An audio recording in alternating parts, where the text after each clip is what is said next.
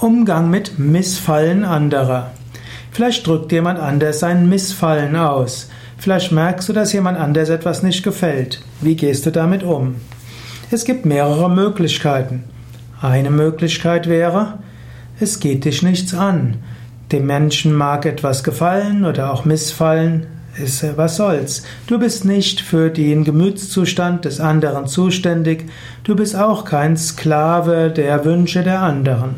Was du tust, kann dem anderen gefallen, kann dem anderen missfallen. Du solltest das nicht zur obersten Richtschnur und Leitschnur deines Handelns machen. Also manchmal Gelassenheit und Ruhe auch gegenüber Missfallen anderer. Zweite Möglichkeit, Vielleicht hat der andere einen guten Grund für sein Missfallen. Vielleicht hast du tatsächlich etwas falsch gemacht. Vielleicht musst du dem anderen zuhören und eventuell musst du ihn fragen, was besser geht. Eventuell kannst du fragen, wie du einen Fehler wieder gut machen kannst. Dritte Möglichkeit. Zeige dem Menschen, dass der Ausdruck des Missfallens nicht immer angemessen ist. Eventuell äußert der andere Mensch sein Missfallen recht massiv und wirkt dadurch wie ein kleines Kind.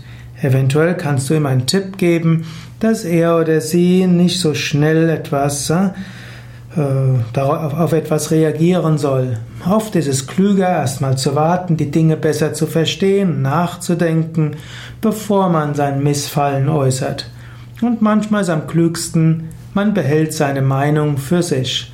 Dann, wer ständig sein Gefallen oder Missfallen äußert, der wird auch in der Reputation bei anderen fallen und dessen Wünsche werden weniger Berücksichtigung finden als jemand, der nur dann, wenn es ihm wirklich wichtig ist, etwas sagt.